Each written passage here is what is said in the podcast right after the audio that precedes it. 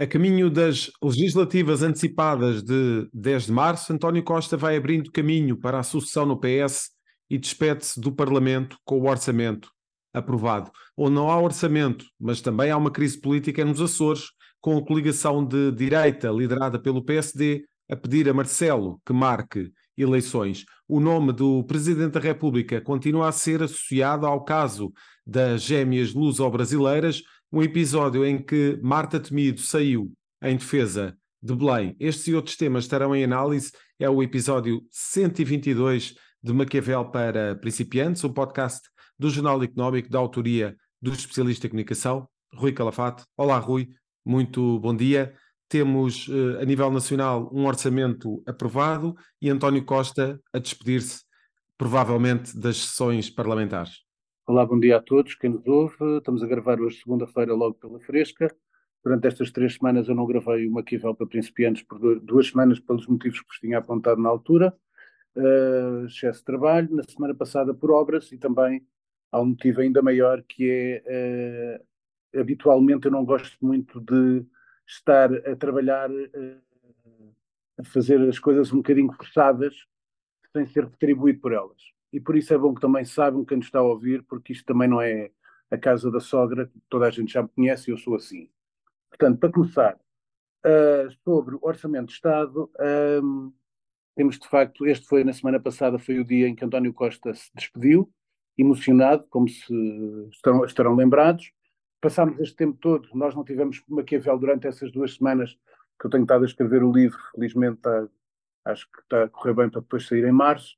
Então, estou a concluí-lo já, já envolve alguns, alguns capítulos para, para a editora, e portanto nós tivemos uma crise política que ninguém estava à espera, crise essa que de facto uh, levou a que o Presidente da República passasse para o eixo central de equilíbrio da, da vida política e do sistema político, e a queda que ninguém estava à espera se foi a de António Costa, que, diga-se de passagem, desde dia 7 de novembro, estamos ao dia já de dezembro, dia 3 de dezembro, uh, dia 4 de dezembro, perdão, dia do falecimento de Francisco Sá Carneiro, em 1980.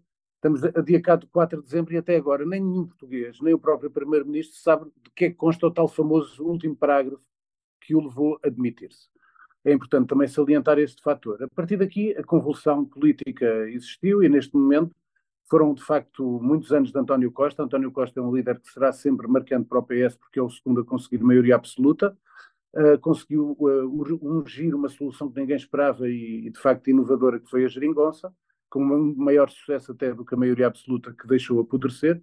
E é importante que se diga que, para salientar mesmo, a demissão do primeiro-ministro foi motivada pelo próprio, foi ele que se demitiu, Uh, e, portanto, não foi por causa só da Procuradoria-Geral. Hoje já é tudo, as sondagens o apontam, tem saído muitas sondagens nos últimos tempos, que grande maioria dos portugueses concordou com uh, Marcelo Rebelo de Sousa ter aceito a demissão do Primeiro-Ministro. Isto que, se quer dizer que havia algum cansaço, cansaço esse que não é de agora, mas, sobretudo, e há um homem que está sempre no meio disto, foi desde o caso de João Galamba, e com o caso de João Galamba, de facto, com o assunto ainda da TAP, foi o último, por na coraça eh, de alguma, de alguma estabilidade da maioria absoluta. Depois voltou a António Costa a ganhar o controle político, mas uh, posteriormente com estes casos depois vieram ao de cima e está sempre galamba montado.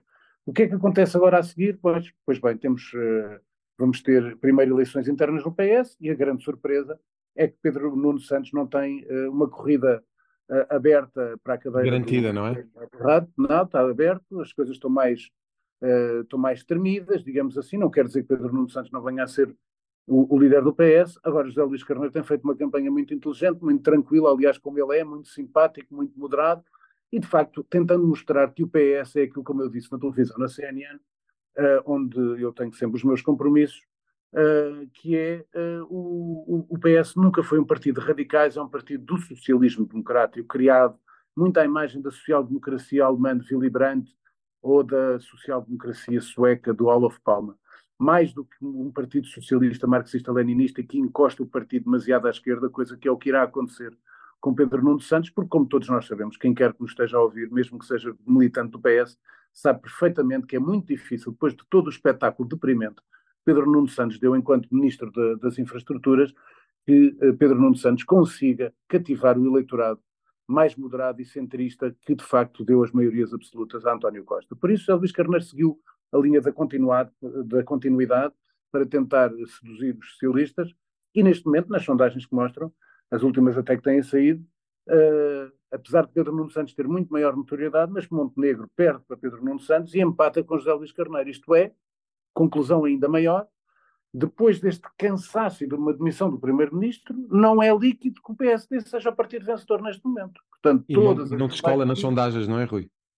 Todas as sondagens dizem, e o que está a acontecer, aliás, já vou abordar esse assunto na parte internacional em breve, o que está a acontecer neste momento é que, de facto, há o crescimento dos partidos de extrema, das, das extremas direita e extrema esquerda, Bloco de Esquerda e, sobretudo, o Chega. O Chega já uh, sondagens que apontam a 16%, e eu posso-vos dizer, é a minha intuição, e ando nisto há muitos anos, e graças a Deus fui o único comentador em Portugal que disse que ia haver maioria absoluta, apesar de haver 552 mil comentadores em Portugal e mais 1 milhão e 300 mil comentadores imensamente especialistas nos twitters, mas eu fui o único comentador em Portugal que disse que ia haver maioria absoluta. Uh, e houve. Portanto, eu aqui digo com a minha intuição que os 16% que apontam as sondagens uh, ao Chega, outras dão 12%, mas tendo sempre a tendência que o Chega é o partido que está a crescer mais, eu aponto um, o Chega para ter um, um resultado muito próximo ou superior a 20% neste momento, porque de facto, mesmo à direita, uh, Luís Montenegro uh, não tem afirmado. O outro partido, o partido que eu considero de facto a grande, a grande incógnita deste, das próximas eleições é a Iniciativa Liberal. Ainda arriscaria mais a dizer que o líder da Iniciativa Liberal neste momento, e que fosse a votos era o João Coutinho de Figueiredo, o PSD teria o pior resultado sempre face à força que teriam João Coutinho de Figueiredo na Iniciativa Liberal e André Ventura no Chega. Depois, Luís Montenegro comete um erro que me parece histórico, não conseguir, não sei se lembram, as pessoas às vezes a memória é curta. Uh, logo ao princípio da sua liderança, Luís Montenegro e Rui Rocha foram almoçar juntos. Final do almoço não deu para nada, porque se calhar até comeram bem, mas ainda não deu para conseguir uh, criar agora algo que era essencial ao PSD neste momento, que era criar uma, uma frente, uma, uma coligação pré-eleitoral com iniciativa liberal e CDS, exatamente ao contrário do que diz o Paulo Portas, que o Paulo Portas diz podia representar mais 10%, podia representar ou não, 10% é o que ele soma aos valores do CDS, que podia valer 2% e aos 8% da iniciativa liberal. Eu não penso dessa maneira, eu gosto muito do Paulo Portas, mas há outra coisa muito mais importante que é a aritmética dos deputados. E no círculo, no círculo eleitoral, como nós, no nosso sistema eleitoral, como nós temos, ir com uma coligação pré-eleitoral, mais do que 10% poderia dar entre mais 5 a 8 deputados. E isso era uh, importante até para o PSD, até para marcar. Depois, Coisas importantes: um terço dos jovens estão indecisos e os idosos preferem o PS. É uma, algo que é significativo, que vem desde os tempos de Passos Coelho e desde que foi obrigado a cortar pensões eh, aos reformados e pensionistas, eh, e reformas, naturalmente, aos reformados, e, e, portanto, nisto. Depois, há um problema que é. Nós tivemos um congresso do PSD. A, proposta que foi dita foi Montenegro promete 820 euros para cada reformado. Foi mal explicado, demorou dois ou três dias a explicar porque todos o apanharam nisso e, portanto, aquilo que ele disse que não ia haver truques, foi apanhado nisso e foi obrigado uh, durante dois, três dias a dar justificações. Por isso, neste momento, nós temos uma situação política muito instável e, como eu disse em primeira mão, em televisão, fixem aquilo que eu vou dizer, uh, disse-o logo no dia 9 de setembro, no meu crossfire na CNN, nós corremos o risco de cair numa italianização do regime. Isto é, Uh, recordar que uh, há 30 anos houve uma operação Mãos Limpas, comandada por António Di Pietro, que fez cair um sistema político, caiu a democracia cristã, que era o partido mais influente, juntamente com o PCI do Henrico Berlinguer, a democracia cristã conduzida pelo Giulio Andreotti, às vezes, muitas vezes, na sombra, mas a democracia cristã morreu, o PSI de Bettino Caraxi morreu e veio de facto um homem novo depois das operações mãos limpas que foi Silvio Berlusconi. O que pode acontecer é que antes de 1993, a operação mãos limpas começou em 1993, foi há 30 anos, o que aconteceu foi que de facto tivemos durante anos e anos sucessivos governos quase de um ano e quando havia um governo de dois anos era quase um sucesso em Itália. Portanto, nós podemos cair num facto que é, depois destas eleições, voltarmos a ter novas eleições em breve, no espaço de um, entre nove a um ano, entre nove meses a um ano, uh, logo a seguir a estas eleições, porque pode sair, como é natural, uma situação de instabilidade e de acordos parlamentares por vezes não têm sentido. Aliás, já iremos abordar a questão dos Açores. Muito bem, Rui, eh, ia perguntar precisamente, já que estamos no plano político, uh, gostaria já de, de, fazer o comentário relativamente aos Açores e uh, o que é que nos diz uh, para os eventuais entendimentos pós-eleições de 10 de março, o que é que nos diz o acordo à direita nos Açores relativamente a um possível acordo a nível nacional? vou falar dos Açores e depois deixarei o tempo, deixarei só uma, uma pequena nota então sobre Marcelo Rebelo de Sousa e o caso da Vênia.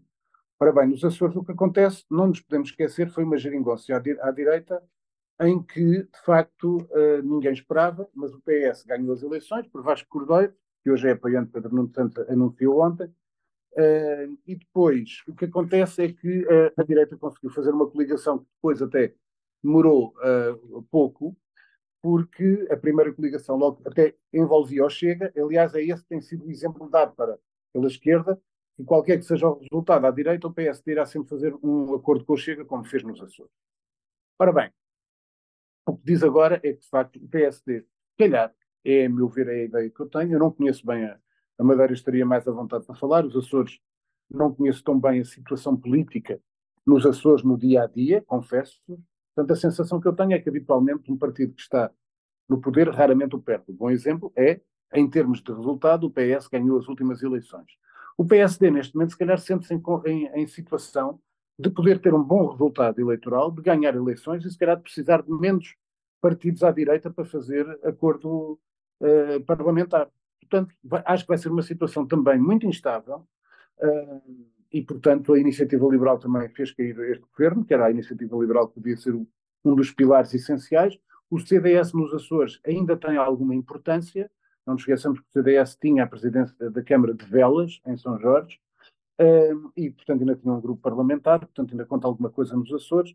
Portanto, vamos ver o que é que vai dar, uh, mas é mais uma situação de instabilidade e mais uma situação para Marcelo Rebelo de Sousa ter que resolver. Ele que, de facto, uh, já teve várias, foi em 2021 que, que dissolveu a Assembleia, agora a mesma coisa vai ter nova, novas eleições e vai ter também a dos Açores. Portanto, estamos num momento passando até para o tema do, do, Presidente da República, porque também tem a ver com as sondagens, epá, é que temos de facto a avaliação, que esta última sondagem que saiu do Expresso, é que é a avaliação do Presidente da República em mínimos históricos. Neste Exatamente. momento está abaixo de 40% de aprovação. Ora bem, ora isto para Marcelo, que é um homem que se constipa cada vez que tem sondagens negativas, uh, é péssimo. Sobretudo porque, porque uh, isto tudo advém naturalmente também não só da situação política, onde, ao contrário, portanto parece um paradoxo, mas não é, onde de facto os portugueses estão de acordo com as medidas que Marcelo Rebelo de Sousa uh, tomou ao nível da dissolução do Parlamento. O problema é que de facto depois houve a história desencadeada pela Sandra Felgueiras na TVI de investigação sobre uma alegada cunha duas gêmeas brasileiras, luso-brasileiras, e de facto tem feito cair alguma sombra sobre o Presidente. O Presidente da República, quer dizer, o Presidente da República já, vou dizer esta palavra, entre aspas, já ameaçou se aparecesse alguém a dizer que ele tinha feito alguma cunha, que tinha feito algum papel, que até iria a tribunal para defender a sua honra. Bem, isto não me parece bem uma solução para um Presidente da República, porque se isso acontecesse, desculpem dizer-vos, então se o Primeiro-Ministro decidiu ap apresentar a sua demissão, faça um parágrafo, sem saber muito bem o que diz, então se calhar o Marcelo Rebelo de Sousa também, também tinha que deixar de ser Presidente da República. Ora bem, isto era o pior que podia acontecer para o país. Quer dizer, é que neste momento... Tsunami, um tsunami eleitoral. É, não, já, já não tínhamos nem, nem, nem já nem tínhamos primeiro-ministro, presidente da República tem que ser um fator de equilíbrio do, do, regime, e este silêncio, é importante que se diga, eu há muito tempo, quem me ouve aqui, sabe que eu várias vezes defendi o silêncio do presidente da República, que é muito importante o silêncio da República, em vez de andar a fazer comentários. Desta vez eu acho que ele está a perceber bem, acho que é o tempo dos partidos, acho que ele se tem que reservar, mas também tem que dizer com toda a, com toda a honestidade que este silêncio também lhe é útil porque enquanto ele tiver, ele tiver calado e não aparecer a falar, ninguém lhe vai perguntar sobre as gêmeas brasileiras. E, portanto, é algo que tem que ser demonstrado. Era importante que o filho de Marcelo Rebelo de Sousa prestasse alguns esclarecimentos, porque aquilo que chama a atenção é que, de facto, com certeza, se calhar pelo cargo que ocupa na Câmara de Comércio Luso-Brasileiro em São Paulo, se calhar tinha contactos com o pai das, das gêmeas, que é um senhor que é empresário e tem, pelo que li, que é uma coisa que eu, aliás, gostava até, porque não sei porque é que. Há uma coisa que eu às vezes, às vezes tenho pena de ser, não ser jornalista, que é, porque é que nunca contaram a história do pai das gêmeas? Então, o pai das gêmeas tem uma dívida fiscal no Brasil 70 milhões de reais ao fisco. Portanto, é pessoa com dinheiro. Então ninguém conta. Então teve que vir a Portugal para ter um, para ter os, os, medicamentos no valor de 4 milhões, 2 milhões, portanto, para as duas gêmeas, 2 milhões cada um. Um tipo que é milionário. Então, e todos os portugueses são atendidos no Serviço Nacional de Saúde. E quantas crianças com dificuldades e que lutam para sobreviver não têm o serviço que devem ter do Serviço Nacional de Saúde? E este é que cai mal nas pessoas. Eu não sei se é Marcelo ou não. Sei é que há uma bisca brasileira, também tenho que o dizer, porque é, é, é óbvio que é uma bisca brasileira, que é capaz de ter ido para um, para um hospital dizer que era amiga do Presidente da República e se calhar até simular um, uma conversa com o Presidente da República. E depois, como todos nós sabemos, em Portugal, tudo treme quando aparece poder.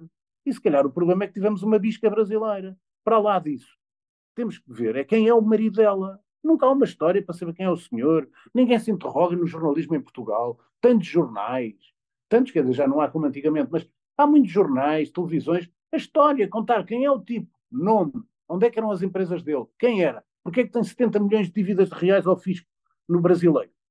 Porquê é que não contam esta história? Não dá trabalho, eu sei que dá trabalho, é os jornalistas estarem na redação e depois serem chamados para fazer comentários. Mas o resto do jornalismo é para fazer notícias, não é para fazer comentários. Porque comentadores são os comentadores. E, portanto, jornalistas é para fazer notícias. Era bom procurassem e fizessem, fizessem notícias, que é uma coisa que eu sei que dá trabalho, mas já fui jornalista, sei o que é que também gostava de fazer. Algumas histórias foram duras para mim e, portanto, é isto que me interroga muito. Agora, é uma situação que é, de facto, muito desagradável para o Presidente da República. E depois, o mais ridículo é Marta Temido, que quanto, que quanto a, a António Costa esteve sempre calada, apareceu de repente a defender logo ali na hora o Presidente da República. Como disseram várias pessoas num comentário que me fizeram até acerca disso num texto que eu publiquei nas redes sociais, se calhar tem o rabo preso. E, portanto, esta senhora quer ser candidata à Câmara de Lisboa. E até deu uma entrevista a dizer que neste momento não seria candidata a líder do PS. Pá, tenho que explicar isto às gêmeas brasileiras. Isto é uma mácula que fica sobre ela. Porque é uma situação. Não estou a dizer que não seja tudo, tudo, tudo legal, tudo nos conformes. Mas é, no mínimo, uma situação que é de facto uma vergonha para todos os portugueses que sabem o que é que se passa no Serviço Nacional de Saúde. É isto. Rui, vamos uh, passar para os temas internacionais e falar da Cimeira do Clima, em que, uh, de facto, a polémica começa logo no presidente desta Cimeira, da COP28, uh, ter algumas declarações, pelo menos, muito, muito polémicas. Sim, polémicas, depois aquela questão dos combustíveis fósseis, depois já emendou a questão dos combustíveis fósseis. É uma, é uma, já todos nós sabemos que estas cimeiras são todas bonitas para, para juntar uma série de grandes figurões. Depois nunca sai nada. Isso aqui é verdade. E o que é mais relevante é que na, na intervenção de António Guterres, uh, e eu não gosto, como sabem aqui, não sou pessoa de assustar com, nem com, odeio, odeio, odeio a questão dos urubus do, do Covid e os urubus das alterações climáticas. Acho que é o que é, o mundo é o que é, vivemos, temos se calhar um mundo sobrelotado, sim, se calhar temos, mas é o que é. Então, tudo bem, tentar melhorar as condições de vida para, para, as gerações futuras, como é óbvio, que lhes deem as mesmas condições. Agora, esta é o facto. 2023 é o ano mais quente sempre do planeta até agora. Ponto, facto. Não é conversa de, daqueles malucos das alterações climáticas, nem daqueles jovens que andam aí a pintar até o que é uma vergonha e depois não atuam sobre isto, então não sabem quem foi. Foram uh, pintar a parede do mate. Do, do mate. Pá, desculpem lá, é um, é um centro de, de, de, de, cultura ao mate. Vão lá porque é da EDP, mas ninguém é preso, ninguém é autuado, não sabem quem são os garotos quando vão ali a fazer aquela porcaria. Portanto, eu sou contra estas, estes radicalismos, um tipo moderado e de centro. Não gosto de radicalismos, seja em, em, em qualquer área da vida que seja, e, portanto, este é o facto. É o ano mais quente sempre até agora, estudar o porquê, tentar melhorar a condição de vida das pessoas, não alertar demasiadas pessoas, não as assustar, mas de facto ver quais é são os caminhos para evitar que estes efeitos possam ser nefastos para o planeta, uh, possam prejudicar gerações futuras. Depois, o ponto tema tinha mais dois temas. Um é muito rápido, quero passar muito rápido, é só uh, registar a morte de um homem com mais de 100 anos, chamado Henrique Singer, que é de facto um homem que era um tipo genial, não era mais do que um homem, como eu disse, era um falcão. Era um homem que sabia muito, era um sábio sobre relações internacionais, portanto convém que até quem não tenha lido algum livro do Kissinger tenha, faça, faça o favor a si próprio de ler sobretudo diplomacia, portanto, uh, sobre a China, uh, liderança, que foi o último que eu até já tinha salientado aqui, que se chama Liderança, que é baseado na história de seis, ele, ele a ler como seis líderes mundiais uh, geriram uh, o poder e, portanto, convém, convém, convém conhecer. Portanto, é mais uma sugestão, mais aproveitar da morte, o bom do pensamento que ele deixou e do conhecimento, da sapiência que tinha na área da diplomacia e liderança. Só para terminar, eu fiz questão, é o único tema internacional que não é desta semana, que era focar o que se passou nos Países Baixos. Os Países Baixos, houve uma eleição e quem ganhou foi a extrema-direita. O que é que aconteceu? Tivemos três partidos que andam ali todos na casa dos 25, 27, 32. Portanto, é, o que é que eu quero chamar a atenção? Este cenário pode acontecer em Portugal. Por isso é que quando eu falei há pouco da, italianização, nós podemos ter, agarrando nas sondagens, podemos ter o PS ou o PSD a ganhar, quase taco a taco. E depois eu chego a ter um resultado acima de 20%, como eu acho que pode ter. E isto torna completamente ingovernável só se houvesse a tal coligação PSD-Chega, que Luís Montenegro já disse, primeiro, que não vai haver, segundo o próprio ainda disse que não irá fazer nenhuma solução governativa se perder eleições. Portanto, Luís Montenegro disse já diversas e mais do que uma vez que não fará geringonças. Ou ganha eleições ou vai para casa, presumo eu, ou então continua como líder da oposição. Uh, e, portanto, é isto que eu quero chamar a atenção. Estudem o que se passou nos Países Baixos, porque depois, naturalmente, aqui, não sei se sabem, para quem não sabe, Países Baixos é uma monarquia. A monarquia chamou naturalmente o partido mais votado para formar governo, extrema-direita, e depois não teve nenhum aliado para fazer o governo com, com a extrema-direita. Portanto, como diz Marcelo, não nos esqueçamos do que ele tem dito. Agora é o tempo dos partidos, o presidente apaga-se, é a expressão dele, e uh, depois vamos ver o que é que vai acontecer, o que é que significa. Primeiro vai ter que ouvir o que é que os portugueses dizem, que resultados otorgam aos partidos nas próximas eleições de março e depois irá fazer então as coligações que tem que fazer. E vamos, Rui, às tuas sugestões culturais desta semana. Olha, sugestões, é simples, eu livros só tenho aqui dois, porque eu tenho lido pouco, tenho estado a escrever muito, e foram os dois únicos livros, já, já vos vou dizer quais. Primeiro, quero recomendar no Museu Nacional de Arte Antiga a exposição Identidades Partilhadas, Pintura Espanhola em Portugal, com mais de 82 obras e que vai ter Zurbarán, Velázquez, eh, portanto, Murilho, portanto, são, uh, que eu recomendo para quem gosta, eu costumo ir sempre uma, duas vezes por ano ao Museu Nacional de Arte Antiga, portanto, ainda espero lá ir até ao final do ano. Depois, séries, aquela série para quem, quem tem Netflix, a primeira, do, The Crown, a primeira parte do The Crown foi a pior, já o escrevi até publicamente, foi a, é a pior série de, do The Crown uh, esta primeira parte, agora vêm outros episódios a partir da próxima semana, os últimos seis episódios, e é uma pena que de facto tenha aquilo encalhado na questão da, da Diana.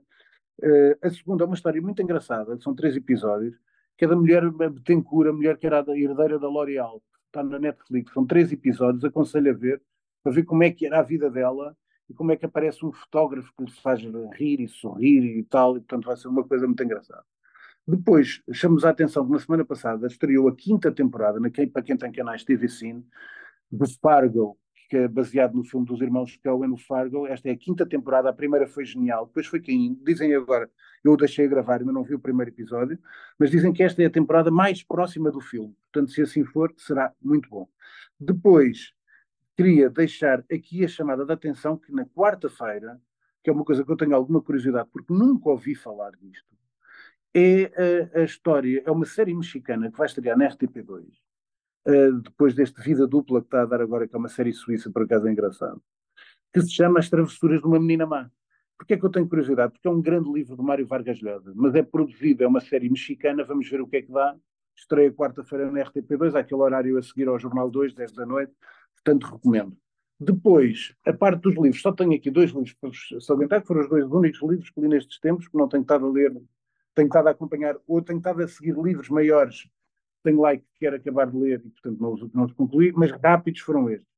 Este é um livro que eu vou dizer o título em. Este li cá em Sedimbra, eu estou a gravar em Sedimbra. Este é o título que vou dizer em português: A Conjura dos Suicidas. É um livro que está editado em espanhol, é do Petros Marcaris. Este é um autor policial grego. É muito engraçado porque isto é passado durante o Covid e, portanto, durante o isolamento das pessoas e como é que houve uma conjura de homens de mais de 90 anos que suicidaram com uma carta a dizer a conjura, viu a conjura dos suicidas e depois põem os proprietários de restaurantes e de lojas que estavam fechados e à beira da falência em protesto, mas tudo com uma trama policial. É muito engraçado. Ele tem outros livros interessantes, eu já li dois, português ele só tem uma edição, só tem um livro editado em Portugal, Petros Marcaris. Depois o outro, eu já tinha há muito tempo falado, um dos livros do ano era do Giuliano da Empoli, Os Engenheiros do Caos. Uh, desta vez é um livro que eu encomendei do Brasil, chama-se Máquina do Caos, é de Max Fischer e é como as redes sociais reprogramaram a nossa mente e o nosso mundo. Portanto, é muito engraçado por causa da questão de como a influência das redes sociais tem sobre nós e como as coisas foram mudadas. Por último, pergunta da semana. Pergunta da semana é cartas que, que hás de trunfo para lá de Cavaco Silva tem Luís Montenegro para mostrar.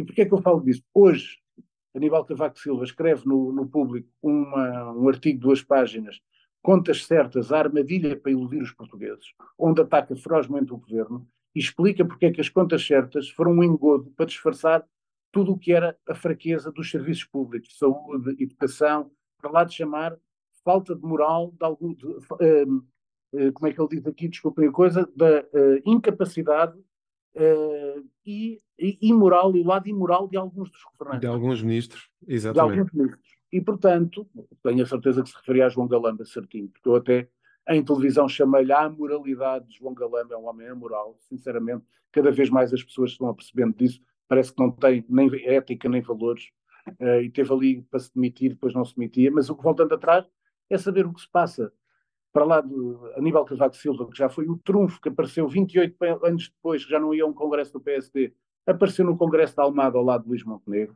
já disse publicamente que Luís Montenegro estava mais bem preparado do que ele quando foi primeiro-ministro, o que é uma falácia, porque Aníbal Cavaco Silva tinha sido ministro das Finanças do governo de Sá Carneiro e Montenegro nunca geriu uh, nada no governo, foi só líder parlamentar, e portanto agora falta saber é Luís Montenegro para lá de Cavaco Silva, que é, tem de ceder a verdade, um trunfo do passado, que trunfos do presente tem de facto Luís Montenegro para se afirmar, porque julgo que será essa a última, o último passo para a sua afirmação, uma vez que ele próprio disse no Congresso que as pessoas esperavam mais dele, as sondagens ainda não estão boas para o PSD e, portanto, essa fortaleza só será reforçada no dia em que apresentar quem são os seus trunfos, quem são os seus ministros, quais são as suas políticas, em vez de estar a perder tempo como fez este fim de semana no Twitter, dizer que aquele logotipo da bandeira portuguesa novo foi aprovado, que com ele como líder vai ser sempre a bandeira portuguesa. Isso é um assunto que não interessa a ninguém. Peço, peço desculpa, interessa houve alguém que pagou 74 mil euros ao criador que fez aquilo, deve ser amigo de alguém.